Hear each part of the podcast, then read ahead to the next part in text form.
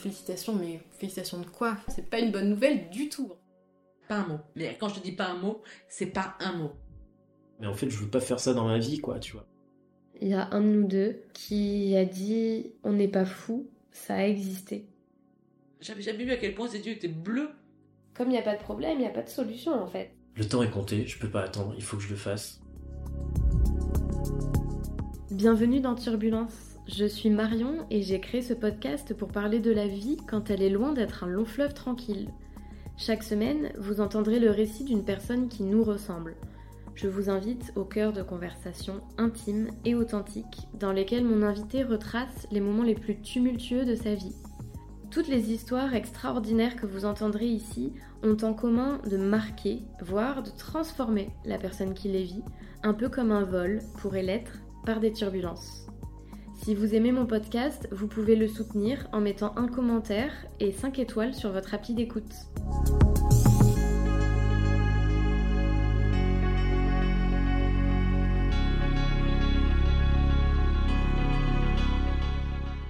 Saison 2, épisode 1. Le miracle anodin. Extraordinaire. Je crois que c'est le mot le plus prononcé dans cet épisode. Et pour cause, l'histoire de Pauline lui a remis sous les yeux le miracle anodin de la vie, qui justement est loin d'être ordinaire. Respirer, manger, vivre, toutes ces choses semblent faire banalement partie du package de base avec lequel sont livrés sur Terre tous les bébés.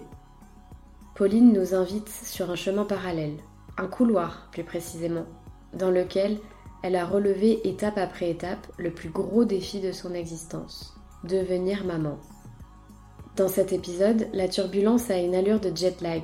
C'est une sorte de faille spatio-temporelle dans laquelle on bascule en une demi-seconde et pour une durée indéterminée. Alors au lieu de retenir son souffle, on apprend à apprécier chaque respiration, comme un petit pas de plus vers la vie. Très bonne écoute.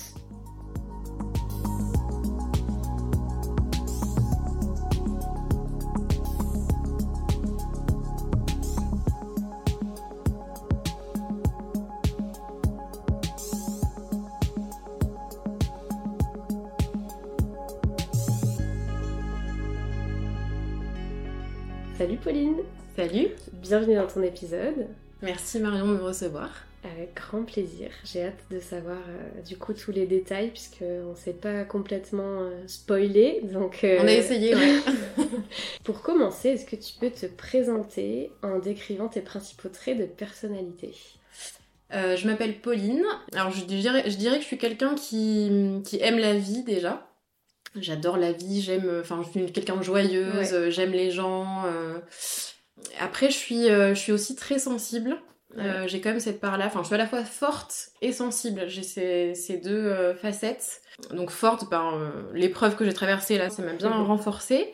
Et puis tout ce qu'il y a eu avant, enfin la vie. Et après, euh, sensible parce que euh, je, je capte beaucoup ce qui se passe autour de moi, les émotions des autres. Je suis vraiment très empathique et, euh, et je pleure très facilement. Donc ça, ouais, je dirais que ça me définit pas mal.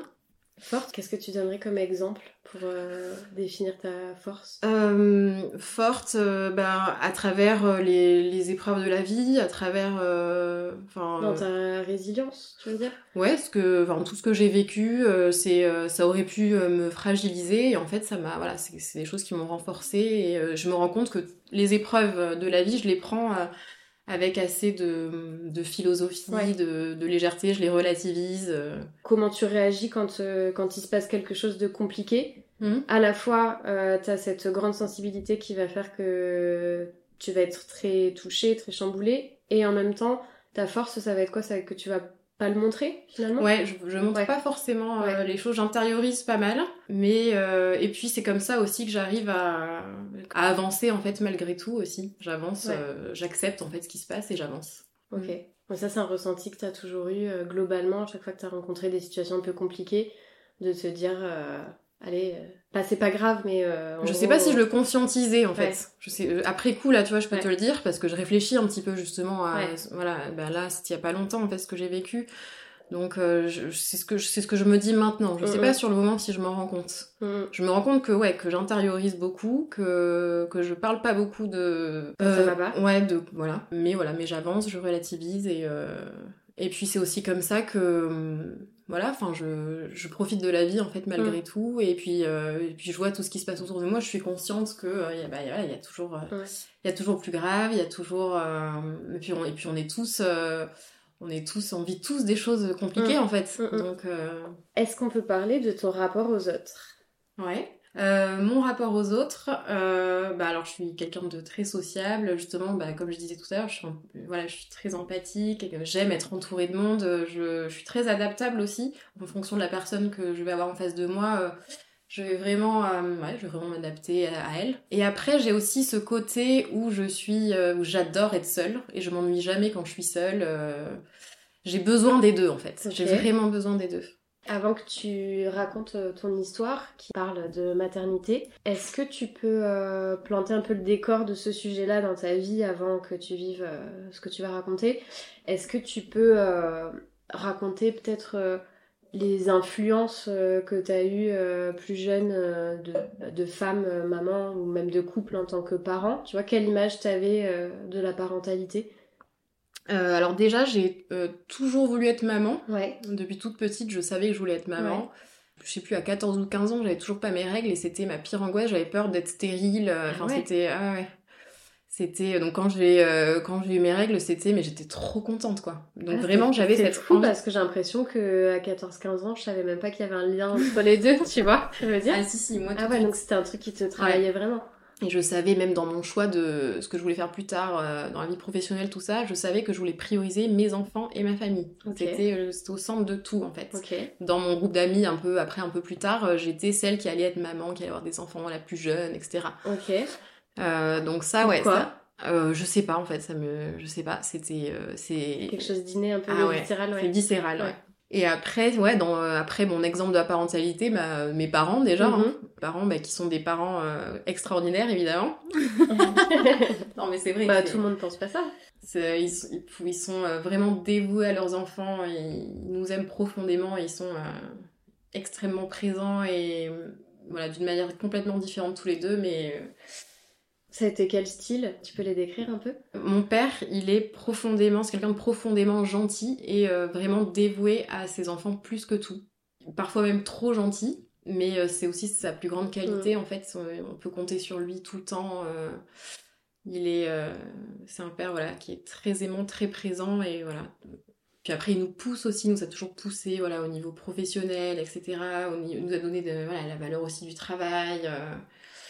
Euh, par, euh, bah, par lui, ce- l'exemple qu'il nous a donné, voilà, il, il adore son, il a toujours adoré son travail de médecin, il est passionné, il a même du mal à partir à la retraite, et, euh, et puis aussi par, euh, euh, bah, qu'il soit malade ou, ou pas, il a toujours, euh, voilà, il a toujours été au travail, c'est très important pour Ouais. lui. Il nous, il nous apprend aussi la sécurité, voilà, c'est-à-dire euh, euh, bah, il, a, il est comme ça lui, donc Mm. il est, euh, il nous dit voilà de, euh, de faire, euh, voilà, de faire attention au niveau financier, etc. De toujours, D'anticiper. voilà, d'anticiper, voilà, c'est la sûreté, la Mm. sécurité, voilà, c'est euh, il nous rassure, enfin voilà.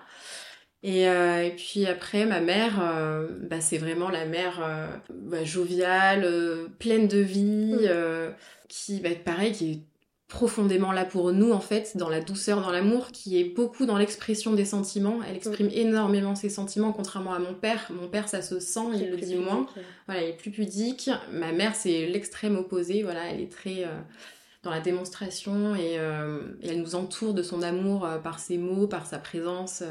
elle est là pour justement parler aussi des choses compliquées. On sait que voilà qu'elle est là et, et puis après aussi pour pour euh, bah, pour nous accompagner euh, avec son humour dans euh, bah, dans la vie en fait depuis qu'on est tout petit. C'est drôle parce que les deux côtés que tu décris, j'ai l'impression que c'est les deux côtés de ta personnalité, un peu, tu vois. Ouais, je m'étais jamais posé cette question, c'est fou. Ouais. C'est marrant parce qu'en le disant, je me suis dit ah ouais. qu'instinctivement, ce qui te vienne, en fait, c'est peut-être ce que tu as récupéré de l'un et de l'autre. Ouais. Ouais. En tout cas, c'est un, c'est un beau mélange, c'est complémentaire. Mm. Mm, mm. Et peut-être ça aussi, euh, par rapport à la description que tu fais de tes parents, j'ai l'impression que pour eux aussi, c'était une évidence qu'ils voulaient être parents, enfin qu'ils devaient presque être parents, tu vois. Ouais. Mon père, il a toujours voulu être père, même avant d'être euh, mari, en fait. C'était Ouais. son. C'est être père, en fait. Ouais. Et, euh, et ma mère, elle a été mère très jeune, à 18 ans, je crois. Ok. Et puis après, elle a enchaîné le deuxième très vite. Enfin, elle était mère très tôt, donc c'est une mère aussi, quoi. Mm, mm, C'est- une vraie maman, quoi. C'est, Mm, voilà. mm, mm. Donc euh, oui, je pense que les deux, c'était, euh, ils étaient faits pour ça aussi. Ouais. Et ma mère, d'ailleurs, c'est, je pense qu'elle le dit aussi, c'est ce qu'elle fait de mieux en fait dans sa vie, Ouais. et c'est ce qu'elle a le mieux réussi, et c'est vrai. Donc peut-être que tu peux raconter euh, ton histoire. Ouais. Donc, alors ça a commencé par bah, FX qui a voulu. c'est lui en premier qui m'a parlé d'avoir un enfant. Ouais. Ça m'a un peu surpris. J'étais là, ah ouais, ok, ouais. Et euh, j'étais là, ouais, déjà? Et, euh, et en fait, il m'en a parlé une fois, deux fois, et après, j'ai commencé à être encore, enfin, même plus impatiente que lui. Au final, on a, on a, j'ai enlevé l'implant et euh, je suis euh, tombée enceinte tout de suite. Donc ça, alors, très grosse surprise. J'étais pas du tout prête, quoi. Mais bon, au final, j'étais, enfin, j'étais contente. Et euh, mais quand même, j'avais des réserves. Euh, je sais pas, peut-être que Dès le début? Ouais, enfin, je très fort, je me disais, attends, il faut pas s'emballer de suite parce que euh, je peux faire une fausse couche. Mais vraiment, ça a été, euh, c'était récurrent dans mes pensées, quoi. Ouais. Je me disais, c'est pas sûr que ça tienne, voilà, ça, je pensais très fort fausse couche et. Encore une fois, je trouve ça hyper surprenant de penser au pire comme ça, tu vois, et d'être sur la réserve quand tu tombes enceinte la première fois, et on peut se dire encore plus peut-être quand ça vient tout de suite, euh, tu te poses pas trop de questions, quoi, tu vois. Ouais, je sais pas. Après, T'avais eu des expériences autour de toi de femmes qui Pas avaient fait des fausses couches? Non, pas du tout. Ah, pas plus. du tout, je crois que j'en avais même fou. jamais entendu parler dans mon cercle proche, quoi. Pas Ouais. du tout. C'est drôle quand même parce que tu dis, euh, pareil, euh, à 14-15 ans, euh, au moment d'avoir tes premières règles, t'angoisser de pas les avoir et te poser des questions sur est-ce que tu vas y arriver. Tu vois, ça fait des angoisses que, que tout le monde n'a pas par rapport à ce sujet-là, quoi. Ouais, je sais pas. Ouais, peut-être que justement j'avais peur. Je me une manière de me protéger peut-être aussi. Peut-être, ouais. Et tu voulais tellement euh, Ouais, je... devenir maman que ça te faisait peur euh, que ça se passe pas. Ouais, c'est ça, me protéger, ben euh, justement du pire, penser au pire, ça m'arrive aussi de faire ça, voilà, penser on Mhm. sait jamais, attention. euh. Après, voilà, je dis ça, mais c'est vrai qu'au bout de plusieurs semaines, même si on se dit, bon, il faut pas se projeter, etc., euh, en fait, euh, les semaines passent et, euh, et on sent quand même qu'il y, a- qu'il y a une Mhm. vie dans notre ventre, même si on le sent pas physiquement. Et puis on est obligé, enfin, on se projette, on est obligé de se projeter, en fait. Donc Ouais. au bout d'un moment, on lâche un peu, quoi. Heureusement. Ouais. donc, euh, donc j'étais hyper heureuse en fait. Enfin, en fait, j'adore cet état de la grossesse, vraiment. C'est euh, donc c'est là où j'ai commencé à voilà, me renseigner vraiment, à lire plein de choses. Euh, Enfin, j'étais à fond quoi. Au, au bout de un mois et demi, euh, je commence à avoir des saignements. Mais bon, je sais que dans la, pendant la grossesse, au début, on peut avoir des petits saignements. C'était vraiment des tout petits saignements, donc je, je m'inquiète pas du tout. Je pense même pas à la fausse couche là pour le coup. Et deux jours après, c'était le week-end, deux jours après, là, je, je vais à nouveau des saignements. Et là, je me dis, ah, là, ça peut être ça. C'était le dimanche. Le lundi, j'appelle euh, la gynéco. Euh, là, je commençais à pas être bien parce que euh, je commençais à perdre voilà, le lundi matin encore plus de sang et comment je commençais à avoir des douleurs de règles. Ça me lançait comme des douleurs de règles. J'étais à la maison. Je travaillais pas le lundi. Euh, donc là, j'ai appelé, elle m'a donné un rendez-vous en tout début d'après-midi. Ça m'a paru une éternité parce Ouais. que c'était euh, voilà, toute la matinée à attendre dans mon lit, à souffrir de douleurs de règles et aller aux toilettes. euh, et je savais, en fait, j'avais compris. Donc là, j'arrive dans le bureau de la, enfin, dans le cabinet de la gynéco. On s'assoit 30 secondes au- euh, à son bureau. Elle me dit, bon, allez, euh, enfin, elle voyait que j'étais euh, hyper fébrile. Elle me dit, bon, allez, on va, euh, on va aller faire une, une échographie, on va voir ça de suite. Euh, là, euh, je vois qu'elle tourne l'écran vers elle, donc je me dis bon, c'est peut-être qu'elle veut pas me montrer aussi, euh, je sais pas, elle me, elle me met pas l'écran vers moi, et euh, effectivement, elle me dit, euh, Madame Mallory, je suis désolée, la grossesse s'est arrêtée. Et alors là, ces mots-là, ils me, ils- enfin, ils, ils résonnent encore en moi en fait. Et je me, enfin, au départ, je suis, je suis restée, euh, je suis restée complètement, je sais pas, hagarde en fait, Mm. bébêtée. J'ai rien dit, j'étais ah bon, ok. Et là, ça y est, je m'effondre, mais je m'effondre en larmes quoi. Et euh, donc là, elle me dit bon, je, je vais, je vais vous faire un arrêt de travail d'une semaine, mais heureusement qu'elle m'a dit ça Mm. parce que j'aurais pas pu quoi. Mm. Et je dis heureusement parce que euh, parce qu'en fait. euh, les fausses couches, déjà, c'est euh, très peu considéré aujourd'hui. Je déteste d'ailleurs ce terme de fausse couche parce qu'il n'y a rien de plus vrai qu'une fausse Mm. couche. C'est la perte d'un enfant, en fait. Et c'est vrai que c'est encore tabou aujourd'hui. C'est euh, On n'a même pas d'arrêt de travail, en fait, pour euh, quand on fait une fausse couche. C'est-à-dire que le lendemain, on peut retourner au travail, alors qu'on souffre, en fait. On peut souffrir. Parce que là, c'était naturel. Mm. Et je souffrais, en fait, vraiment beaucoup. Et, euh, cas, il y a aussi la souffrance euh, psychique. Ah, mais les Au-delà deux. du physique, euh, c'est, Ah, ça mais- reste quand même un deuil à faire. Et, Ah mais euh, complètement. et il y a la souffrance euh, psychique. Donc ça devrait, euh, voilà, je la remercie énormément cette gynéco que j'aime profondément. Merci de m'avoir fait ce cadeau-là, puis j'ai pu faire ma fausse couche vraiment à la maison toute la semaine en fait, tout simplement. hein. Je considère avoir fait une micro-dépression, on va dire, Mm. du- euh, qui a duré une semaine. Mais vraiment, ça a été euh, très violent, j'ai fait que pleurer, enfin Mm. voilà. Finalement, euh, j'avais pas du tout envie de reprendre le travail, mais j'ai repris le travail. Finalement, ça m'a aidé en fait. Donc, euh, retrouver alors ça a été très, alors ça a été très dur au début de retourner dans la vie parce que j'avais pas envie en fait, j'avais pas envie de retourner dans cette vie euh, d'avant. euh, j'avais envie de continuer à être enceinte et Ouais. de. Ah oui. Donc voilà, donc il a fallu que j'accepte ça. Et d'ailleurs, je continuais à, à faire des trucs qu'on fait euh, quand on est enceinte, quoi. C'est-à-dire, euh, je continuais à laver mes légumes, euh, à pas Mm. boire d'alcool, enfin, à pas boire de café. J'avais pas envie de retourner dans cet état-là, quoi. Donc, euh, mais ça m'a fait du bien, voilà. Donc, euh, au final, bah, je me suis relevée hyper vite, en fait. Après une semaine, ça y est, c'était reparti. Et voilà, j'ai revu ma famille, mes, mes collègues de travail, mes amis, et voilà, ça y est, c'était bon. Donc, et puis après, après cette phase-là, j'avais très envie de retomber enceinte Mm. très vite. Mm. Et euh, il y a eu un mois où rien ne s'est passé. Et le mois d'après, je suis à nouveau tombée enceinte. Ouais. Je, j'étais, euh, je pense que j'étais très euh, à l'écoute de mon corps pour Ouais. le moindre symptôme. Et euh, donc je lisais beaucoup, donc je savais tous les symptômes, tout ça. Et quand même, le, je crois que c'était, je me levais beaucoup pour aller aux toilettes en fait. Ok. Ça, je, ça m'arrivait jamais, quoi. Donc il y avait ça, il y avait peut-être autre chose, je sais plus trop. Euh, Enfin voilà, donc j'ai fait le test très tôt et qui a été euh, du coup positif. J'en ai fait plusieurs. Je l'ai pas dit à FX de suite. Euh, parce que voilà, pareil, je voulais pas lui donner de faux espoirs, on sait jamais. Donc je suis d'abord allée faire la prise de sang. Alors il faut savoir que c'était pendant le tout premier confinement, le confinement, le méga confinement, on est resté. Euh, je sais plus combien de temps ça a duré. euh, Deux mois Ouais, deux mois. Donc j'allais, je suis allée en scred faire une prise de sang. je lui ai dit que j'allais faire les courses, enfin, parce que je voulais que ce soit vraiment sûr, quoi. Parce que alors là, en plus avec ce qui venait de se passer, euh, voilà. Et là, je retourne euh, à la maison et là, je lui dis euh, bon, euh, j'ai euh, deux choses à te dire. Euh, Il y avait plus de saucisses végétales au supermarché, mais euh, et je suis enceinte. Voilà, c'est ça que je lui ai dit. Quelle annonce était ah ouais et tout, donc lui il était trop content. Non mais par contre c'était un, un, je veux dire, un souvenir de ce confinement qui était mais merveilleux. Mm. On s'est c'était mais un moment de de bonheur entre nous, euh, c'était génial quoi. Parce que je suis tombée enceinte déjà, euh, c'était trop cool. Euh, puis en plus parfait pour un début de grossesse où justement je voulais faire attention tout ça, ouais, bah, trop ouais. bien je suis à la maison. Puis en plus je voulais pas forcément le dire aussi au Mm. début à tout le monde. Euh, voilà. C'était facile à. Ouais.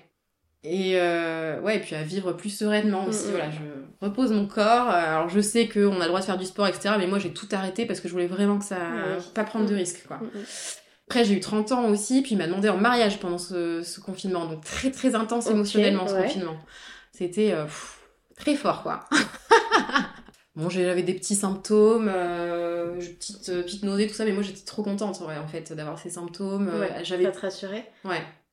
Parce que justement, je sentais là qu'il y avait plus de symptômes. Je, sens, je me disais, ah ça y est, il y a des nausées, ça va mieux réussir, Ouais. etc. Parce qu'en fait, pendant ces trois premiers mois, bah, j'ai pas vraiment profité. Parce que j'avais toujours cette menace de la fausse couche et j'avais la deadline. Je me disais, on peut faire une fausse couche. Enfin, les risques euh, sont euh, majeurs jusqu'à euh, trois mois et demi même. Et donc, jusqu'à cette date des trois mois et demi, je comptais les jours, les semaines. euh, ben, je me disais, je peux faire une fausse couche. Ouais. Donc j'ai pas profité pleinement de ce début de grossesse. Il y a eu un moment où j'ai vraiment profité de ma grossesse, c'était justement entre les trois mois et demi et un, un mois après. Euh, parce que là, ça y est, on l'a dit à tout le monde, c'était génial, j'ai pu vraiment euh, me projeter. euh, on a su le sexe assez tôt en plus.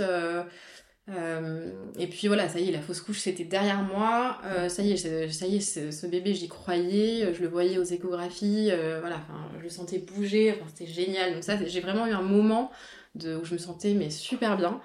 Donc l'échographie du premier trimestre se passe super bien. On, nous- dit voilà c'est peut-être une fille, donc enfin génial, super souvenir. On nous dit, il me semble, que bon c'est peut-être un, petit- un, un petit bébé, mais voilà c'est pas étonnant, ça, connaissant nos morphologies, tout ça, euh, voilà. Rien de... Voilà, on ça juste comme ça. Donc là, bah, là je suis trop heureuse, voilà, c'est le moment où je profite à fond. Et puis après vient l'écho du deuxième trimestre, où là donc c'est l'écho la plus importante, l'écho morpho, où on fait toutes les mesures, etc.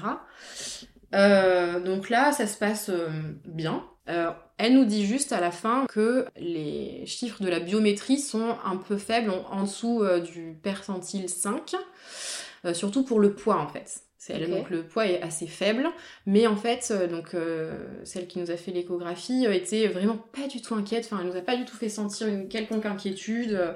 Elle nous a dit bon bah de toute façon souvent ça se remet, euh, mais voilà quand même par précaution dans un mois on se revoit pour faire une écho de contrôle euh, pour vérifier voilà ce petit poids.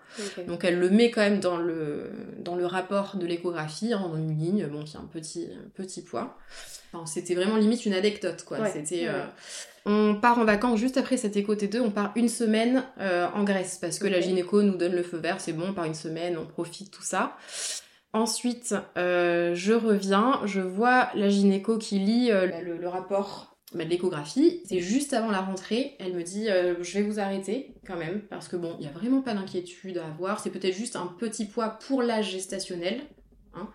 un PAG, ce qu'on appelle un PAG, mais euh, voilà. Pour moi, pour le moment, sur le papier, il n'y a pas de retard de croissance, euh, voilà. Donc, ce que je vais faire, c'est quand même, voilà, pour faire attention, etc., je vous arrête. Donc là, je m'attendais pas du tout à ça. Juste avant la rentrée, sachant que je suis prof, donc la rentrée de septembre, c'est un gros truc.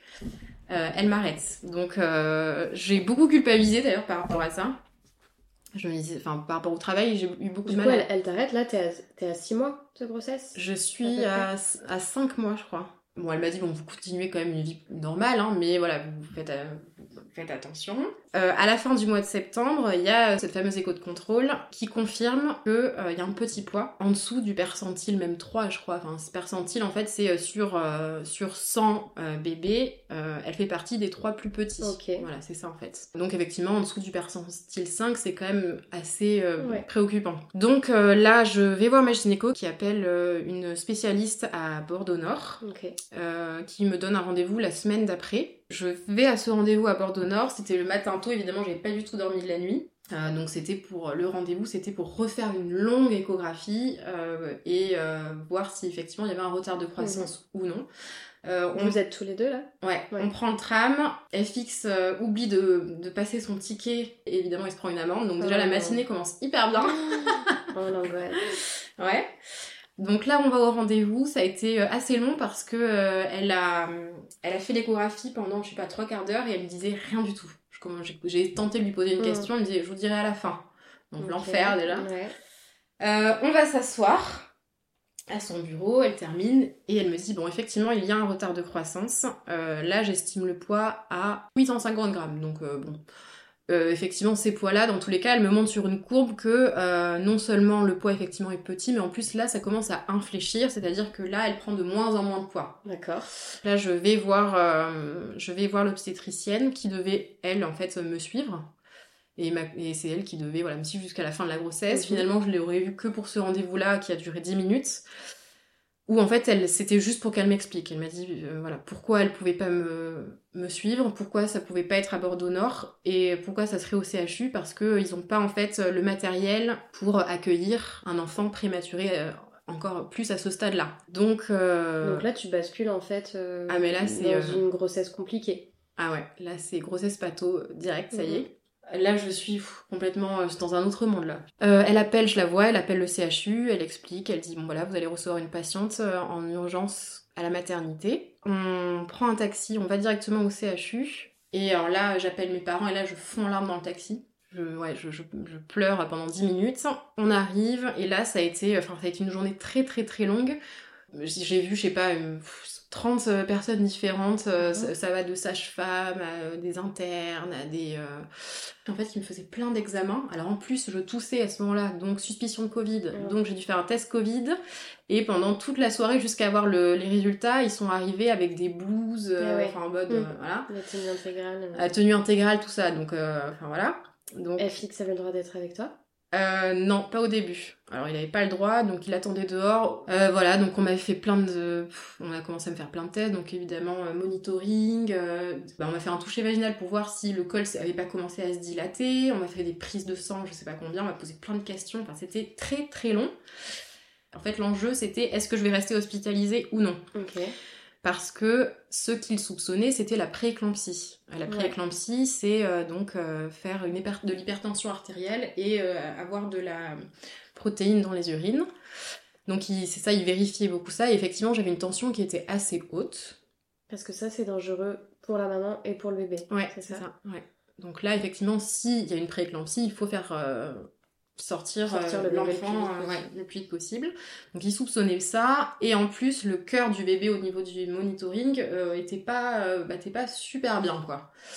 Donc euh, effectivement, une obstétricienne de garde est venue me voir pour m'expliquer qu'ils allaient devoir me garder. J'étais complètement dans la voilà, dans l'acceptation de tout et je me fiais à 100% aux, aux médecins, au, au personnel hospitalier. De toute façon, j'avais pas le choix. Je leur Mm. faisais 100% confiance et euh, voilà. Je le... T'allais pas euh, regarder sur internet euh, Non, à cette période-là, pas du tout en Ouais. plus. Donc, avant de rentrer dans la chambre pour être hospitalisée, là, alors là, j'étais épuisée, hein, mais vraiment parce que trop, enfin trop d'informations, Mm, trop de mm. voilà. Et il y a l'anesthésiste qui vient me voir. Commençait à m'expliquer ce que c'était que la péridurale, il me faisait des dessins, mais alors là j'ai putain mais Oui, c'est le rendez-vous qu'on il me fait normalement ouais. à 8 mois, quoi. Ouais, c'est ça. Il commençait à me parler de ça. J'étais, mais pff, oui, oui, péridurale, oui, ben, enfin, ouais.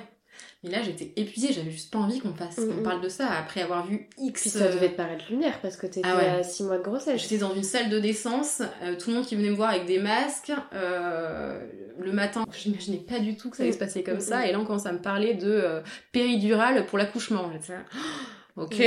Donc euh, j'avais juste envie qu'on me laisse tranquille à ce moment-là. Finalement, j'ai pu enfin aller dans ma chambre le soir. Et en fait, ce- cette hospitalisation a été rythmée par euh, des euh, une batterie de tests d'examen. L'enjeu était de savoir euh, pourquoi il y avait un retard de croissance. Euh, Ça pouvait être soit la prééclampsie, ils m'ont expliqué, soit une maladie chromosomique, donc que mon bébé soit handicapé. Là, l'enjeu c'était de gagner du temps Mm. et euh, de savoir quand allait être le bon moment pour la faire sortir. En fait, ils attendaient de voir que son cœur batte vraiment pas assez bien, et à la fin, je savais parfaitement lire les monitorings, donc je savais très bien ce qu'on allait me dire, quoi. Mm. Euh, Oui, là, c'est un véritable numéro d'équilibriste euh, entre euh, le fait d'essayer de la garder le plus longtemps au chaud et en même temps euh, bah, d'éviter euh, que son cœur euh, ralentisse trop. Ouais, c'était la balance bénéfice-risque en permanence. Ouais. Est-ce que c'était plus risqué de la laisser à l'intérieur Ouais. ou de la faire sortir, en fait? Ils t'ont pas donné des deadlines, tu vois, ils t'ont Pas du pas, tout. ils t'ont pas dit ça serait bien de tenir jusqu'à X semaines. Alors en fait, ça a changé un petit peu selon les, selon les, parce qu'en fait, clairement, ils savaient pas, on peut pas savoir. Mhm. Parfois, alors il y a un jour où on me disait, ah ben c'est bon, vous allez pouvoir sortir demain, euh, vous allez tenir jusqu'à 37 semaines, euh, vous allez pouvoir vivre normalement. J'avais même, euh, j'avais même prévu un dîner avec des copines deux jours après. Ah Et en fait, le deux, deux heures après, c'était, ah mais non non, en fait, on vous garde. Hein. enfin, c'était en permanence. euh, Ah ouais, Voilà, c'était l'ascenseur émotionnel. J'étais prête, j'avais fait ma valise. Ah, il y avait carrément des moments ouais, où tu pensais que t'allais sortir et que... Ah oui, oui. Ok. On m'a dit, euh, voilà, ça peut tenir jusqu'à 37 semaines, il n'y a pas de souci. euh, vous revenez, on vous fera juste des, euh, des check-up à domicile, une sage-femme viendra vous faire des monitorings, tout ça, prendre la tension. Donc j'avais toujours cet espoir, voilà, que ça tienne jusqu'à 37 semaines, sachant que là, j'étais à, euh, ouais, 20 27, 28 semaines. Donc je me disais, bon allez, chaque, chaque jour, chaque semaine, c'est un jour de gagner, c'est une semaine de gagner, voilà. Il y a eu un moment qui était très compliqué. Voilà, monitoring mauvais, ils étaient tous plus ou moins mauvais, mais il y en avait des plus mauvais que d'autres, Mm. et celui-là était quand même assez mauvais, donc on m'a dit, euh, voilà, vous allez mettre euh, la, la blouse et vous allez descendre en salle de naissance. Euh, C'était le soir. Euh, FX est resté avec moi, il a dormi avec moi cette nuit-là. Dans- on est resté en fait toute la nuit dans la salle de naissance. Ils m'ont dit, vous inquiétez pas, ça veut pas dire que vous, qu'on- que vous allez accoucher, ça veut dire que en fait en salle de naissance, on a des écrans dans notre euh, dans notre salle à nous, Mhm. et en fait on verra le monitoring en permanence Mhm. sur nos écrans. Donc s'il y a quoi que ce soit, euh, on viendra. Voilà, c'est pour une, une surveillance euh, bah, permanente Mhm. H24. Euh, donc là, cette nuit-là, c'était la plus compliquée. Euh, déjà, en fait, j'étais vraiment dans une salle de naissance, donc c'était pas un vrai lit, c'était un lit très dur. Euh, sachant que j'avais un, euh, bah, un monitoring sur moi, j'avais un appareil pour mesurer le cœur du bébé et à peine je bougeais, on, on le captait plus, enfin voilà. J'arrive finalement à m'endormir un petit peu, et puis finalement, on vient me réveiller en plein milieu de la nuit, c'était l'obstétricienne de garde qui me réveille et qui me dit euh, Madame, je suis désolée, le cœur du bébé bat très faiblement.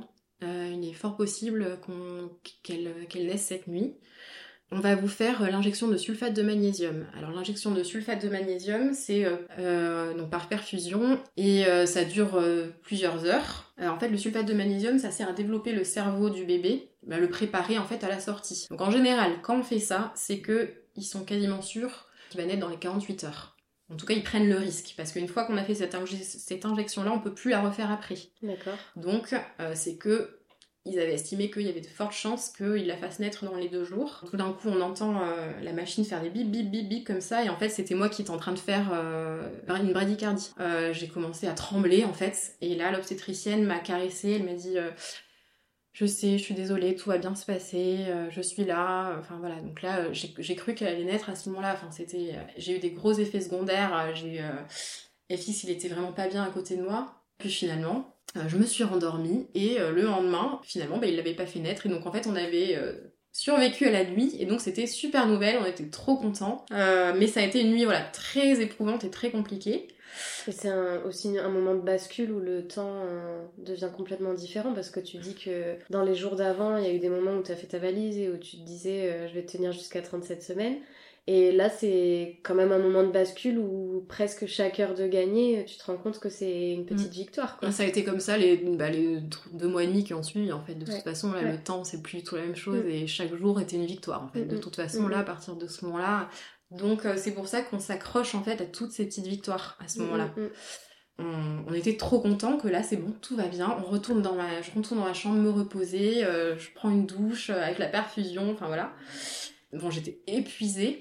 Euh, au final, j'ai quand même passé, voilà, j'ai passé une bonne nuit. Et on m'avait fait aussi entre temps les injections de corticoïdes. Donc euh, on avait fait deux. Euh, ça se fait là en intramusculaire et là c'est pour développer les poumons. Donc là, en gros, tout était ok si jamais elle devait naître. Deux jours après cette nuit-là, on me fait encore, hein, je suis toujours dans mes monitoring, tout ça.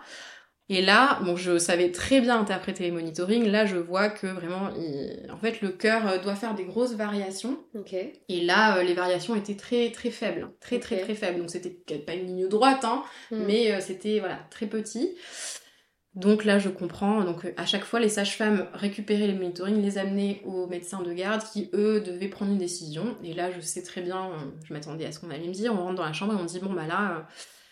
Elle, effectivement, vous allez descendre en salle de naissance. On ne sait pas encore si on va faire, prendre la décision de bah, faire la césarienne ou non. Ça aussi, tu étais préparée du coup Ça faisait quelques jours que tu savais que euh, si elle euh, était amenée à naître euh, dans les jours suivants, ce serait une césarienne? Ouais, ça ouais. En fait, au départ, on me parlait même pas de prématurité, on, on me parlait pas encore de, vie, c'est les, les, les, enfin, on parlait voilà de vie, de survie, et c'est les, les derniers jours, on a commencé à me parler de prématurité. Il y a des euh, pédiatres de néonates qui sont venus me voir et ils m'ont parlé de la prématurité. Euh, m'ont expliqué ce que c'était, etc. Donc euh, elles ont été très douces, très rassurantes. Elles m'ont dit voilà que elle allait être dans une couveuse, elle allait rester euh, quelques semaines, euh, jusqu'à. En général, il reste jusqu'au terme prévu. Donc par exemple, si l'enfant naît bah, là trois mois avant, et en général, il reste trois mois. Mhm. Donc euh, voilà, j'avais ça, j'avais cette image en tête et je l'avais, je l'ai tout de suite acceptée. Mhm. J'avais juste envie qu'elle vive déjà en fait. Après le reste, comment, euh, bon on verra. Je pense que c'est impossible de toute façon de se projeter et d'imaginer comment ça va être. Je connaissais euh, pas du tout et puis justement j'ai pas voulu aller regarder sur internet. Je suis juste allée voir une vidéo sur YouTube qui durait deux minutes qui euh, montrait le quotidien de parents d'un enfant prématuré où ils, où ils allaient le voir, lui faire les soins, lui changer la couche, lui prendre la température dans une couveuse. J'ai juste vu ça. Ok. Voilà, c'est tout. Pour me voilà, m'imaginer, ça m'a un petit peu aidé. Je me suis dit bon. Mais ils ont tellement été, je pense, très euh, protecteurs, les médecins, très euh, pas alarmistes du tout. J'ai vraiment été très bien entourée de vraiment de- du début à la fin. Mais vraiment, en fait, je leur porte un amour mais infini à tous. Mais les sages-femmes, les puéricultrices, euh, les pédiatres, les, obstétriciens, tous, ils ont été extraordinaires. Ils ont été voilà d'un accompagnement, d'une bienveillance, d'une douceur, euh, d'une écoute extraordinaire. Et vraiment, c'est des héros du quotidien. Enfin voilà. Et donc du coup, on arrive à voilà le moment où je descends en salle de naissance. Donc là, ça y est. Là, j'ai compris que j'allais accoucher. Là, je, je le savais. On m'a demandé de me démaquiller. On me l'avait pas demandé la dernière fois.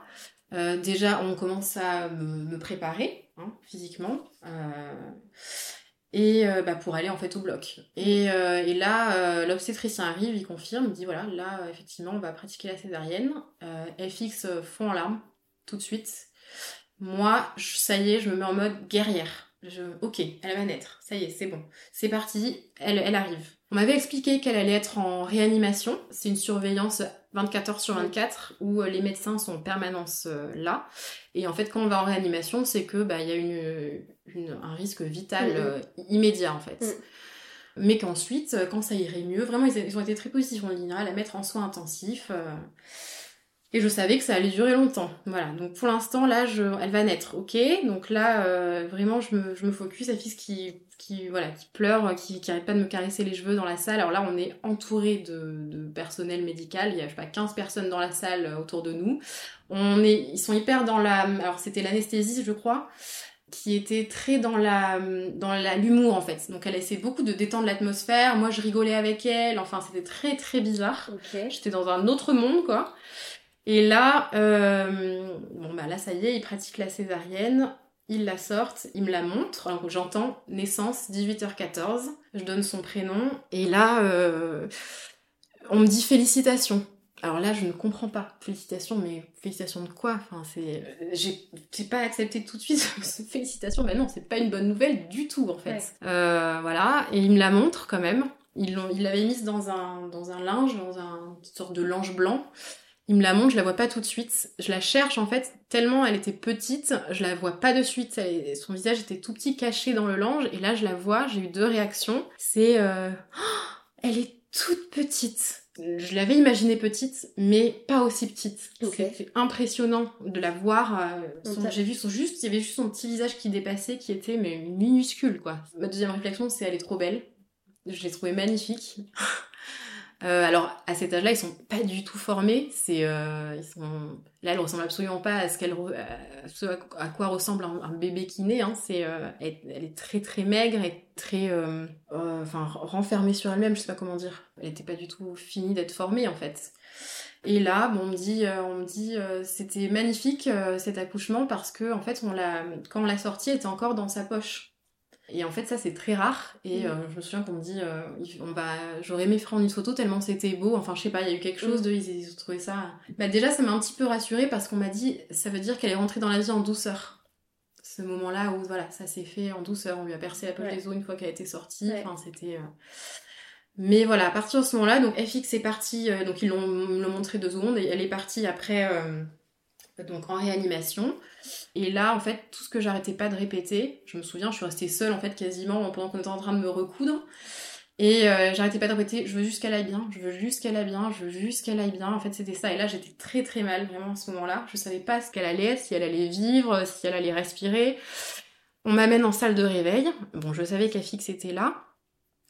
Je savais qu'elle était en vie, que ça allait bien en fait. Mais euh, je suis restée, je sais pas, Et 2-3 Fix, heures. Il était avec elle? Il était avec elle, ouais. Et toi, euh, t'es restée pendant 2-3 heures Ouais, toute seule je- je- à ce moment-là, j'avais aucune notion du temps, mais je pense que ça devait être ouais, 3 heures peut-être euh, sans la voir ou 4 heures. J'ai eu des gens au téléphone à ce moment-là, euh, des copines euh, qui me félicitaient, enfin c'était complètement lunaire comme moment. Et à partir du moment où on m'a amené, où je l'ai vue vraiment là dans sa couveuse, bah en fait dès que je l'ai vue, ben je, je sais pas, tout ça s'est envolé et j'ai été juste extrêmement heureuse de la voir. Et en fait juste de l'avoir en vie. En fait, c'était juste, je voyais même pas en fait les, les conditions dans lesquelles elle était. Enfin, je le voyais, mais euh, je sais même pas si je le réalisais. Euh, Parce que déjà, avoir un enfant, c'est mon premier enfant en fait. Rien qu'avoir un enfant, déjà, ça nous transporte sur Mars, quoi. Enfin, Hmm. Le voir, enfin, c'est quelque chose de. Donc en fait, moi, je vivais ce moment-là quand même. Enfin, Mm. c'était ok, c'était un enfant né prématurément. euh, Je savais pas ce qui allait se passer, mais déjà, mon enfant était là en vie. Moi, qui avait fait une fausse couche, qui euh, pendant des mois me disait, je sais pas si elle va être là, si. Euh, et là, en fait, c'était comme si j'étais rassurée qu'elle, juste qu'elle soit en vie, en fait. Mm. Alors là, clairement, ce que je voyais, c'était de la survie, mais elle était en vie. Mm. C'était de la survie, mais elle était en vie. Et donc, j'étais juste, voilà, hyper heureuse. Et tout de suite, avec FX, on était dans la dans l'accompagnement. On lui disait des mots doux, on l'a rassurée. En fait, on a été tout de suite très fort euh, pour elle. Parce que, ce qu'en fait, ce qu'on voit sous nos yeux là, c'est juste un bébé qui est euh, en en train de se battre pour vivre. Et en fait, on a été, on a ressenti tout de suite sa force extraordinaire de vivre en fait. Enfin, son... En fait, quand je l'ai vue, j'ai... je sais pas, j'ai ressenti qu'elle allait vivre. Je l'ai Mm. senti. Autour de moi, ils étaient... Les, les médecins étaient optimistes aussi en fait. J'ai revu une vidéo il y a pas longtemps euh, de... que j'avais fait pendant de, ce- du- de ce moment-là et j'entendais... euh, euh, j'entendais bah, la puéricultrice qui s'occupait d'elle à ce moment-là me dire ah mais on est voisines alors je vais je, la, je verrai peut-être ses premiers pas enfin voilà dès sa naissance en fait donc ils ont été euh, très euh, très optimistes dès le début et ça aussi ça nous a beaucoup porté. Je sais que c'est pas forcément le cas partout. On a eu beaucoup de chance voilà Enfin, sur euh, voilà le- les personnes qui nous ont entourés. Et je sais pas, ouais, c'est elle en fait. Elle nous a donné toute sa force. Et puis on n'avait même pas le droit de penser à nous, à ce qu'on ressentait en fait. Là, c'était elle qui Mm. était en, en- qui était en souffrance. Mm. Euh, sa peau extrêmement fine. euh, alors elle bougeait énormément. Elle- Alors ce qui m'a aussi rassurée, c'est qu'on la première chose qu'on m'a dit quand je suis arrivée, c'était euh, ah euh, là vous- ce que vous entendez, c'est euh, c'est votre bébé qui pleure. Alors évidemment, c'est des, des pleurs de, de petits moineaux qui venaient de naître, petits pleurs. hein. Mais en fait, euh, c'était euh, celle qui pleurait le, la plus fort de euh, tout, toute la salle de réanimation, quoi. Alors qu'elle elle pesait 680 grammes. Voilà, donc ça, on nous l'a annoncé aussi, elle pesait 680 grammes à la naissance.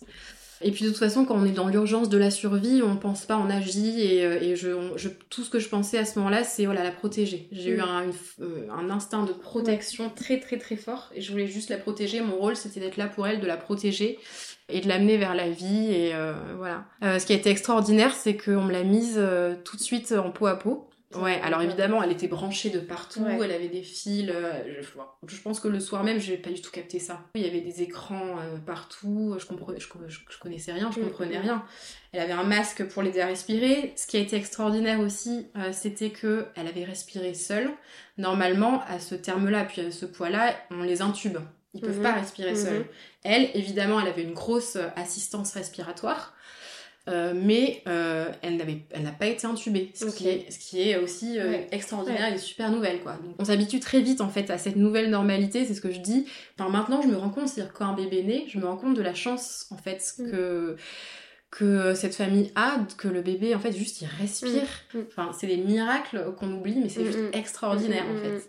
Et ça- c'est tout ce qui nous paraît anodin, mais en fait non, c'est merveilleux. Donc, euh, t'arrives à l'appréhender dans ce décor, tu vois, t'arrives euh, à être à l'aise euh, de la toucher, de lui parler, euh, tu vois, parce que j'imagine, tu, tu dis c'était celle qui criait le plus fort, ça veut dire qu'il y avait tous les bébés qui étaient dans la même euh, pièce en fait. Ouais, il y avait d'autres bébés, alors c'est pas forcément des prématurés, enfin, c'est très particulier comme ambiance. Mm. hein, Oui, du coup, c'est spécial comme première rencontre avec euh, ton enfant. T'arrives quand même à te mettre dans ta bulle et à. Oui, je l'ai aimé tout de suite. euh, C'était ma fille. euh, enfin, effectivement, j'étais très à l'aise quand je la touchais tout Mm. de suite parce que euh, je, je voulais la protéger. Je devais, enfin, mon rôle c'était ça en fait. Je pouvais rien faire d'autre. Alors la toucher, c'est pas, c'est pas euh, évident. On a un rapport euh, de parents qui est pas le même évidemment. C'est-à-dire qu'ils sont dans une couveuse. En fait, la- les caresser, c'est de la douleur pour eux. Euh, donc il faut pas les caresser. On peut pas les embrasser évidemment, hein, parce que c'était en plus période Covid, masque Mm. obligatoire. Et euh, de toute façon, voilà, vu qu'ils sont, euh, ils peuvent avoir des infections et mourir des infections, c'est l'une des premières causes de mortalité. euh, ben là, il, voilà, il Mm. fallait se laver les mains 15 fois par jour. hein, voilà. Mm. Donc elle a pas vu mon visage avant euh, trois mois. Enfin, alors il y a des moments où on m'autorisait à lui faire un petit bisou sur le crâne. C'était merveilleux quand on me disait, je lui disais ah oui je peux, j'ai le droit. Ouais. C'était euh, voilà. Alors la toucher, c'était juste des pressions comme ça. Voilà, juste poser sa- son doigt en fait. Ouais. Voilà. Et puis surtout, c'était beaucoup la parole. Lui rassurer, lui dire qu'on était là, qu'elle entend notre voix. Enfin. Et euh, voilà. Et quand on me l'a mis sur moi, c'était, je sais pas, c'était euh, extraordinaire en fait. Et je me suis sentie tout de suite bien. Et tellement bien que je me suis quasiment endormie, Euh, évidemment entourée de tout le personnel de bébé, mais en fait, je sais pas, je me suis, je pensais voilà, la fatigue, tout, ouais. tout est retombé à ce moment-là, tellement j'ai eu un moment de plénitude et de bien-être. Et elle aussi, en fait, elle pleurait beaucoup. Et finalement, je pense que bah, sentir ma peau, ma respiration, mes battements de cœur, ça l'a apaisée elle aussi. En fait, on s'est toutes les deux euh, apaisées. Mm. Et ça, c'est c'est notre, ça a été notre principale relation pendant trois mois. Parce que, en fait, euh, les peaux à peau, c'est, il faut en faire le maximum parce que c'est vraiment un soin à part entière qui est préconisé évidemment par, euh, par les médecins. Euh, ben, ça soigne l'enfant et ça le fait vivre aussi parce que euh, bah, il ressent euh, la chaleur corporelle, et, il ressent les battements de cœur. Donc en fait, son cœur qui bat pas bien s'aligne aussi à notre cœur. Enfin voilà, c'est il y a tout un bah, il régule mieux sa température et puis après ben, c'est comme si aussi il prolongeait un petit peu la vie in Ouais. à chaque fois quand on me l'a posé dessus, c'était je voyais ça comme un je rechargeais mes batteries en fait et je Mhm. pouvais la voir euh, 12 heures par jour euh, sans aller aux toilettes, sans manger, euh, sans rien. J'étais la plus heureuse du monde en fait. C'était euh, comme ça qu'on c'était ça notre relation en fait. Ouais. Donc voilà, donc on le met dessus, je m'endors et là c'était voilà, c'était moment euh, de plénitude ultime. Mais euh, voilà, donc là je bah évidemment je retourne dans ma chambre, je passe la première nuit, cette première nuit là, au final ça m'a bon évidemment césarienne hein, donc euh, pas super nuit parce que bah quand on bouge ça fait mal. Mais en fait, à ce moment-là, je m'en fous, mais complètement. Mais euh, Mm. ma douleur à moi, mais je m'en fous, mais c'est... euh, voilà. Je profite de ça aussi pour me reposer parce que Mm. là, comme je disais tout à l'heure, je rentre en guerre. Euh, Mm. c'est un combat que je mène pour la vie de ma fille.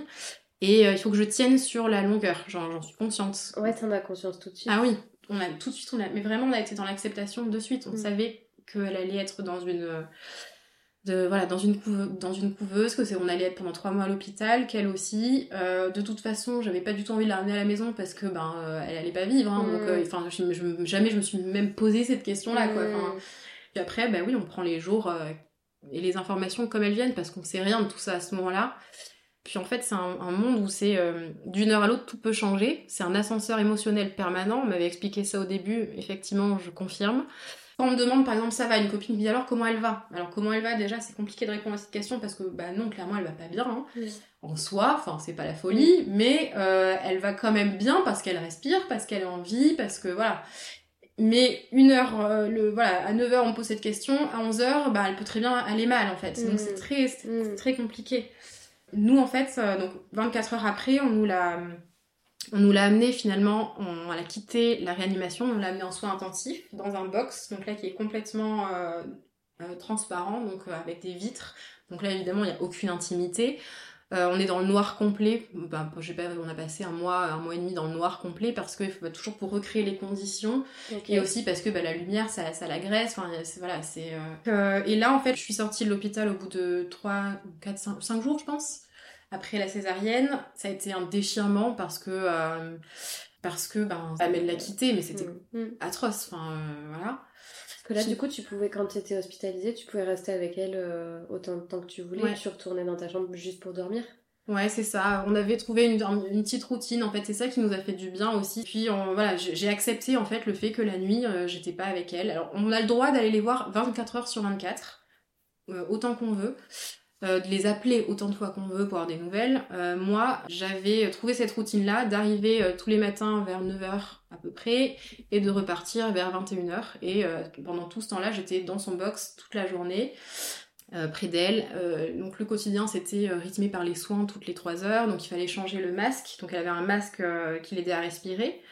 Il fallait, elle avait, elle avait aussi une, un tube, c'est une sonde gastrique pour la nourrir. Donc au début, elle était très peu nourrie. C'était, on va dire, 1 millilitre de lait, 2 millilitres de lait. Voilà, ça, ça grandit. Euh, C'était 2, 3 millilitres, 4 millilitres. Voilà, ils, ils augmentent euh, en fonction de son état et de si elle accepte ou non, etc. À ce moment-là, c'était ton lait ou c'était. euh, Alors j'avais fait le choix de tout de suite d'allaiter, c'était évident pour moi. Donc j'ai fait un tir allaitement pendant toute la durée de l'hospitalisation. J'ai continué l'allaitement après pour continuer à stimuler la lactation. Donc ça, le, le tire-lait, c'était mon meilleur ami, quoi. Parce que ça, quand on accouche à 6 mois, ton corps il est prêt pour la lactation, tu vois comment ça. Ou tu dois le déclencher. euh, Alors au, début, il y avait des euh, puéricultrices qui sont venues en fait me faire une stimulation euh, avec une petite cuillère. Euh, faire ben, euh, exprimer le lait à la main en fait. Donc au départ c'était une goutte, on a rempli euh, une fiole de 1 millilitre, on était trop, déjà j'étais trop contente. Enfin, Et ça dès le premier jour? C'était le lendemain matin de sa naissance.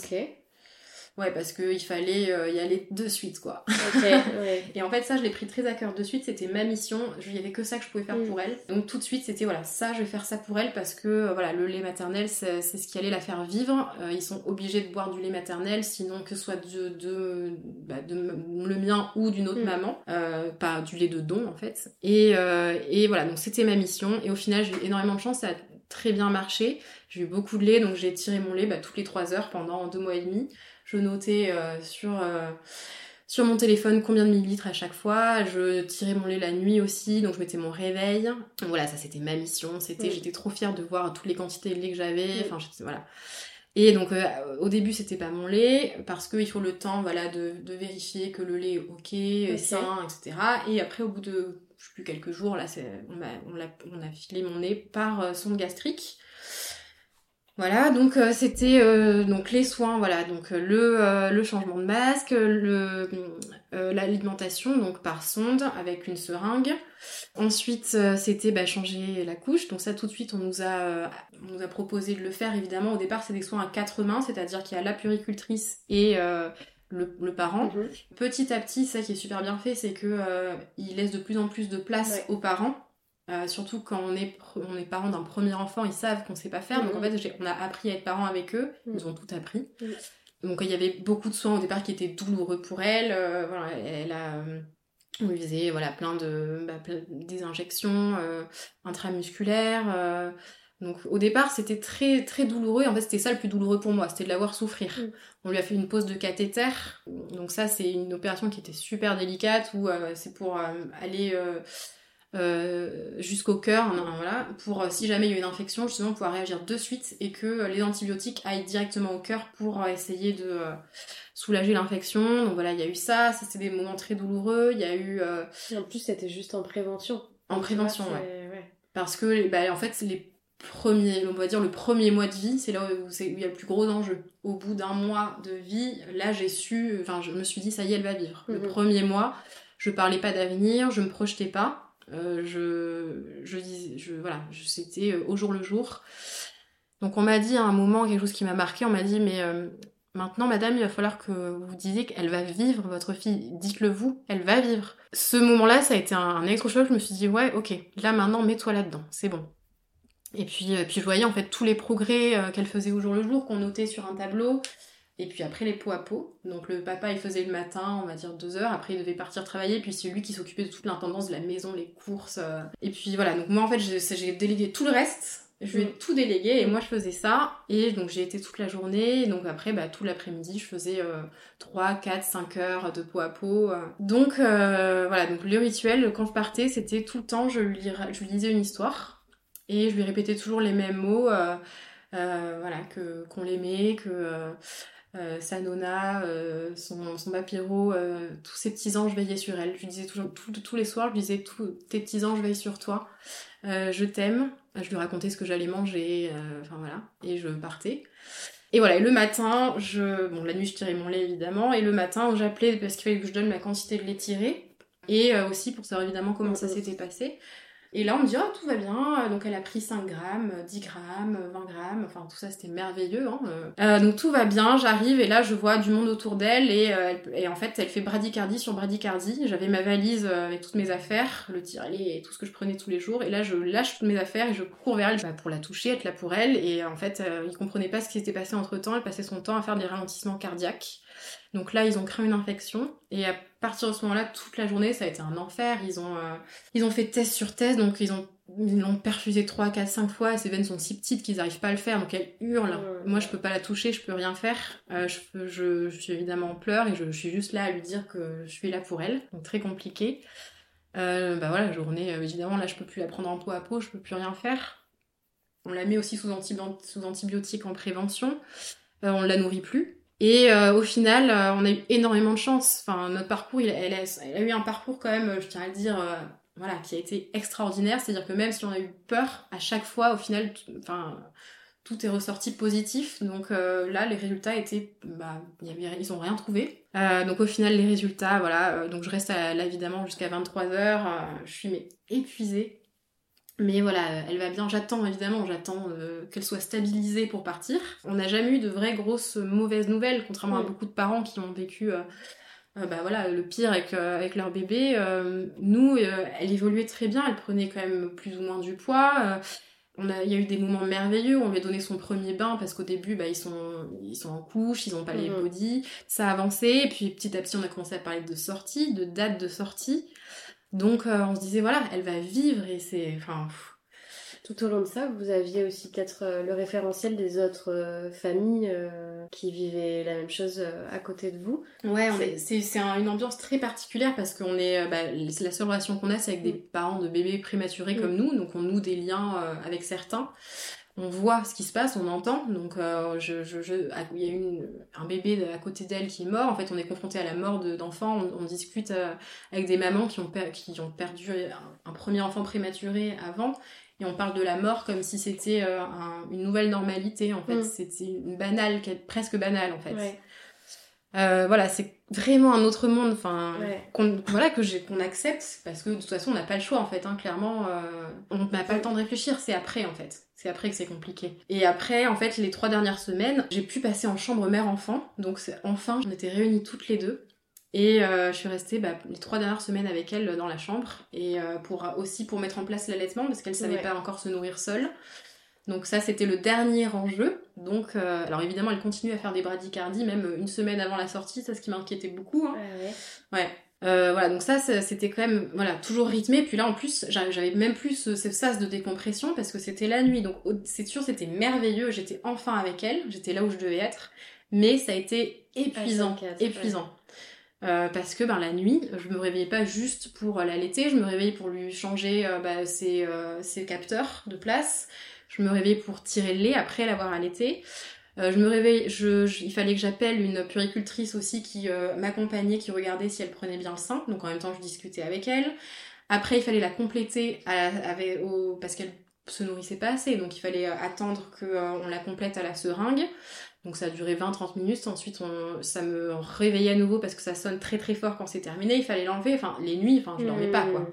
Et puis, j'étais réveillée aussi par le, bah, les machines qui euh, me disaient qu'elle faisait une bradycardie. Et puis là, j'étais seule. Là, j'étais euh, isolée dans la pièce et euh, il y avait plus personne. Euh, évidemment, ils voyaient encore euh, les- le- ce qui se passait sur les écrans, mais ils arrivaient beaucoup plus euh, tard, etc.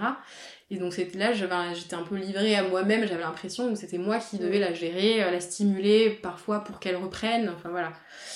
Euh, fixe à ce moment-là, il pouvait rester la nuit? Ouais, il pouvait rester la nuit, euh, il restait pas euh, tout le temps, il restait euh, de temps en temps.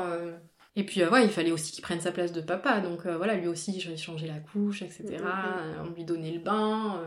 Depuis le début, notre souhait c'était qu'elle sorte le 24 décembre pour Noël. Me allez, elle sera sortie pour Noël, puis là je voyais la date arriver, je me disais non, mais en fait non. Puis après, au bout d'un moment, j'ai accepté, je me dis bon, bah voilà, elle sortira peut-être après, euh, après, euh, voilà. Mais voilà, c'était vrai que c'était très très long et j'en voyais pas le bout parce que euh, elle, elle prenait pas de poids tous les matins on la pesait, elle, voilà. Et, et puis puis finalement, bah, petit à petit, elle a réussi. Finalement, bah, j'ai accepté qu'on lui donne des biberons de lait maternisé pour prématuré Mhm. qui allait booster en fait sa prise de poids et euh, nous rassurer pour la sortie. Et au final, voilà, euh, on m'a annoncé deux jours avant euh, la sortie, bah ça y est, c'est bon, là, elle, euh, elle, elle va sortir, euh, ça y est. Alors, je pense qu'ils ont été déçus de ma réaction parce que zéro réaction. Et en fait, dans ma tête, ça a été la panique. J'étais là, bon, déjà, en fait, on attend tellement souvent de la sortie Ouais. que quand on nous le dit, mais en fait, non, elle est C'est pas prête. euh, et puis le scope, en fait, euh, toutes les machines, euh, enfin, le cœur, comment, comment on va savoir si elle fait un ralentissement cardiaque euh, euh, Enfin, on est dépendant de ça, en Mm, fait. mm. Et euh, après, ça se, fait, ça se fait plutôt quand même en douceur. On enlève petit à petit. Voilà, les- tous les appareillages, tous les soins, il y en a de moins en moins. Et effectivement, les derniers jours, ben, mais je crois par contre qu'Alma, on lui a enlevé le scope deux jours avant parce qu'elle faisait beaucoup de bradycardie. Donc euh, il a fallu que je m'adapte très très vite. Et finalement, ce qui a été merveilleux, c'est qu'elle est sortie le jour de Noël, le 24 décembre. Donc ça, euh, bah c'était, enfin c'était euh, juste euh, un moment. Alors j'ai eu très peur jusqu'à ce que je j'arrive à la maison. Le- voilà, j'étais stressée évidemment. Enfin c'est, on a peur en fait parce que là on a on a peur de, c'est pas les mêmes peurs qu'une maman qui sort de, la- Mm. de la maternité. C'est là c'est vraiment peur de voilà, est-ce qu'elle va vivre, est-ce qu'elle va, est-ce qu'elle va pas faire une bradycardie, est-ce qu'elle va pas faire des apnées? Et puis finalement en fait quand je suis arrivée à la maison, euh, bah je sais pas, tout a été hyper naturel et je me suis sentie hyper apaisée parce que mais en fait je, me suis rendu compte que je la connaissais hyper bien, qu'on avait des- notre faire. petite routine que je savais faire et tout s'est super bien passé. Et euh, voilà, les trois premiers mois, donc il y a eu encore évidemment énormément de rendez-vous, c'était rythmé, hein, toutes les semaines, il y avait quelqu'un qui une péricultrice qui venait euh, peser, la peser, euh, vérifier si elle, si elle se développait correctement. Parce que voilà, une fois qu'on a passé l'enjeu de la survie, il y a l'enjeu des séquelles. Mhm. Donc on me disait, bah, vu que tout se passait bien, qu'il n'y aurait pas de séquelles graves, elle a pas fait d'hémorragie, elle a pas fait. Voilà. Euh, après, voilà, il peut y avoir des séquelles, retard de développement, etc. Donc elle est très très suivie.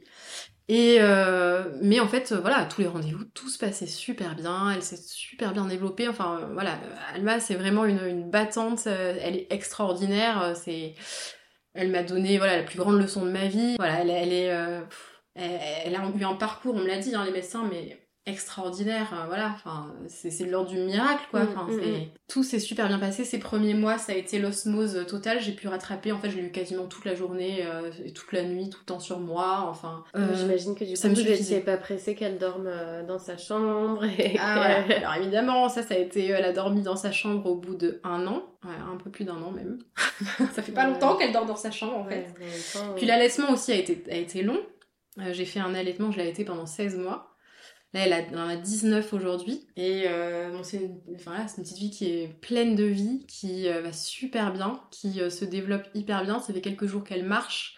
Donc déjà, quand j'ai vu ses premiers pas, j'ai pleuré pendant une heure parce que je me suis rappelé de tout le parcours Ouais. qu'elle avait fait. Je me suis dit, ça y est, on y est, quoi. Ça y est, elle, est, elle, a, elle a réussi. Oui. Et euh, je, suis, je suis tellement fière d'elle, en fait. C'est... C'est, c'est, c'est un exemple, c'est une force de vie et... et, euh, et voilà, je re- enfin voilà, c'est aussi euh, c'est, elle qui nous a portés, c'est euh, c'est ma famille aussi, tout l'amour de ma famille, de, de mes parents, de mes frères et sœurs, de voilà, on a été entourés d'amour, on lui a donné de l'amour, le personnel a été extraordinaire. Enfin, c'est au final ce- ces moments-là qui ont été extrêmement difficiles, je m'en souviens avec maintenant que je sais qu'au final l'issue est, est, est mer- est- Et est positive, bonne et positive, je m'en souviens euh, avec beaucoup de, de tendresse et de, de bons souvenirs en fait, Mm. parce que outre euh, bah, toute cette hospitalisation, tout ce tout ce, ce contexte, euh, en fait, c'était juste la rencontre avec ma fille et moi en train de devenir mère et, euh, et enfin voilà, c'est la, la plus belle expérience de ma vie et, et voilà, et c'est aussi pour ça que je suis euh, tout le temps avec elle. euh, Enfin voilà, c'est et j'ai eu du mal aussi à me détacher d'elle, etc. Mais euh, voilà, c'est ça se fait en douceur, c'est petit à petit, elle grandit et euh, j'ai pris mon rôle de mère petit à petit en fait. Au départ, on m'autorisait à, à, l'embrasser, puis après, on, on m'a fait comprendre, on m'a dit mais allez-y là, c'est bon, vous pouvez y aller. Allez-y. Ça s'est fait graduellement et là maintenant, bah voilà, je suis, je suis mère plus que tout et puis et j'apprends maintenant à, à, à aussi prendre soin de moi, à- voilà parce qu'on s'oublie complètement là. hein, c'est Ouais.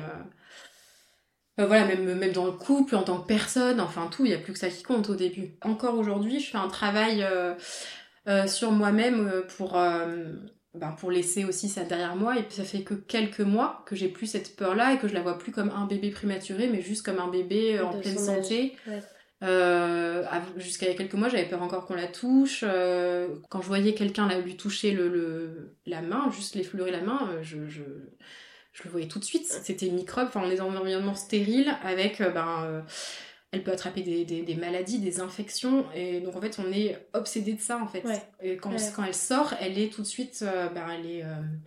elle est confrontée à tout ça. Donc euh, quand je voyais les pots d'échappement à côté, euh, Mm. les, les bruits, les, euh, les gens qui toussaient à côté d'elle, enfin tout ça, c'était donc il a fallu que je, il a fallu du temps en fait juste pour euh, et puis aussi de bah, bah, qu'elle me montre que tout, se- tout se passait bien, Mhm. qu'elle était géniale, tous les rendez-vous médicaux étaient euh, étaient super positifs et euh, donc voilà donc ça fait que que quelques mois à peine là que ça y est j'ai euh, je la vois plus comme juste une enfant prématurée qui Ouais. est fragile etc Mais c'est aussi le temps que le décalage euh, se résorbe en fait, tu vois, parce que vous avez vécu tout euh, en décalé, même euh, on parle d'âge corrigé, c'est ouais c'est ça Du coup, par exemple, on attend d'elle qu'elle marche sur la tranche d'âge de son âge corrigé et non pas sur son âge réel. Donc Mm. du coup, il y, a, il y a toujours ce décalage-là.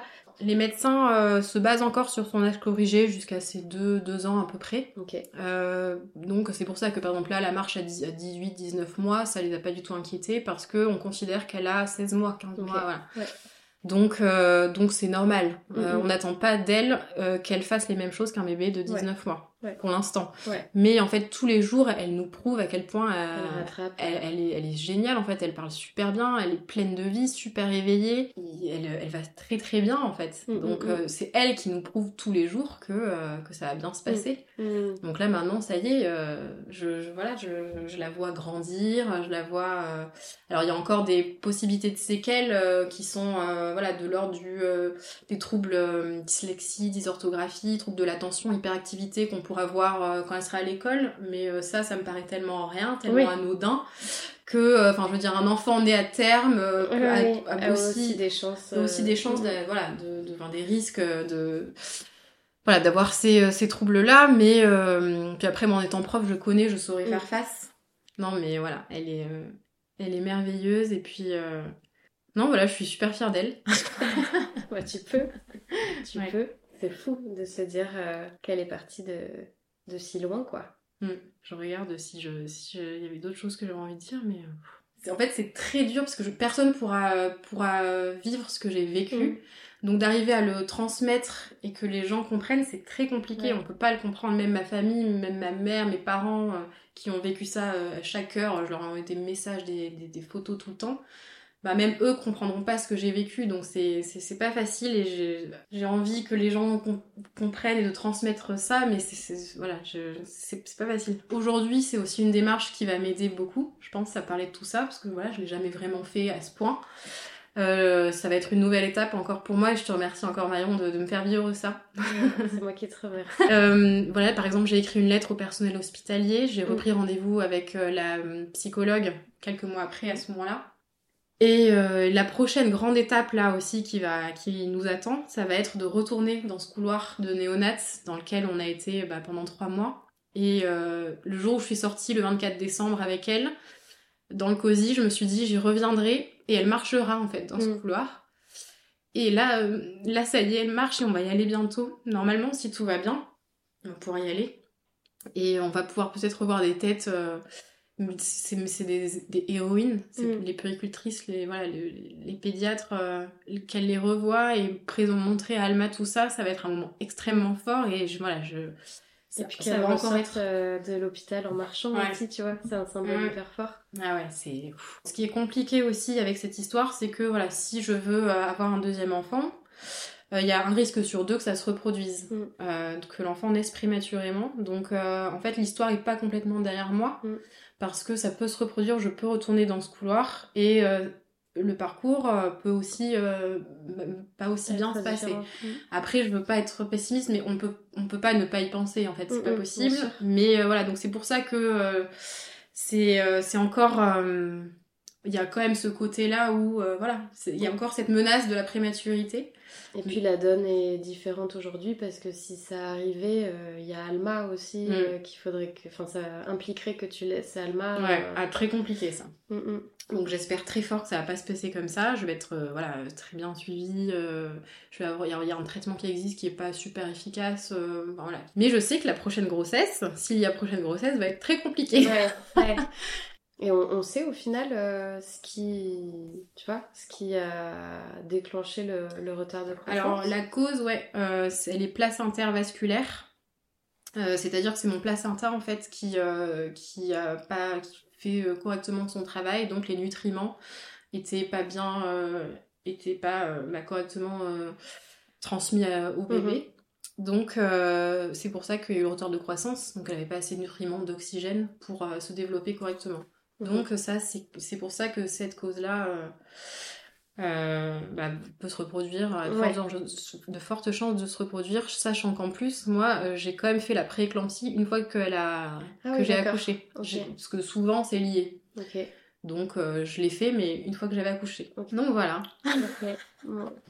Merci beaucoup en tout cas pour, euh, pour tout ça. C'est un témoignage hyper fort et euh, je suis super contente parce que, comme on le disait en off euh, avant d'enregistrer, la prématurité c'est un sujet qu'on croit tous connaître Mm. et en fait tellement pas. Enfin, On Mm. n'imagine tellement pas que, que tout ce que ça implique en fait. Ah, mais la vie est belle en fait. Je Mm. pensais déjà que la vie était belle, mais là, euh, je profite encore plus. Je me rends compte encore plus de la, de la, de la chance qu'on a d'avoir un bébé en, en- en parfaite santé. Je pense à voilà, tous, tous ceux qui n'ont pas cette chance. Et, euh, et je, tout, toutes les acquisitions d'Alma, mais c'est encore, encore plus fort ouais. que, euh, que tout en fait.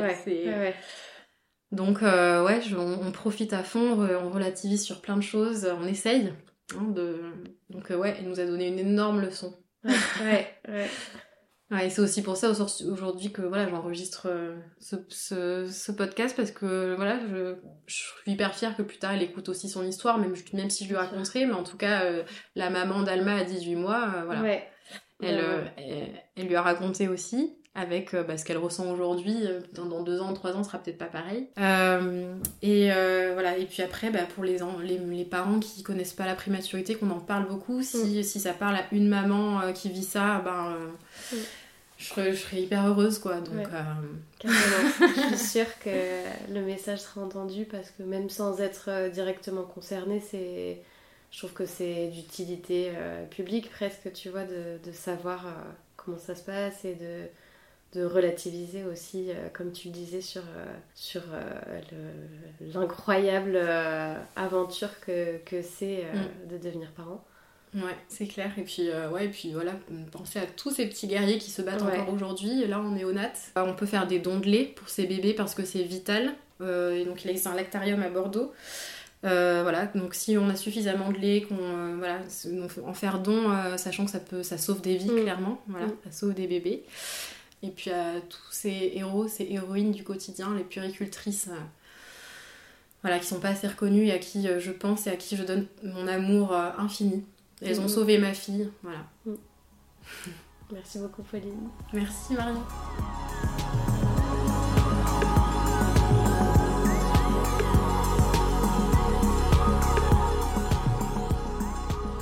Même si son histoire est compliquée, Pauline m'a confié après l'enregistrement qu'elle souhaitait avant tout diffuser un message d'espoir. Je crois que c'est chose faite. Alors, encore mille merci Pauline pour cet éblouissant récit qui remet les idées en place. Et surtout, merci Alma pour cette leçon de vie extraordinaire. Si vous êtes toujours là, c'est qu'a priori l'épisode vous a plu. Vous pouvez le manifester en partageant l'épisode et en le commentant sur Instagram. C'est toujours cool d'avoir vos retours, autant pour mon invité que pour moi. Et pour être sûr de ne pas manquer le prochain épisode, vous pouvez vous abonner à Turbulence sur votre appli d'écoute. A très vite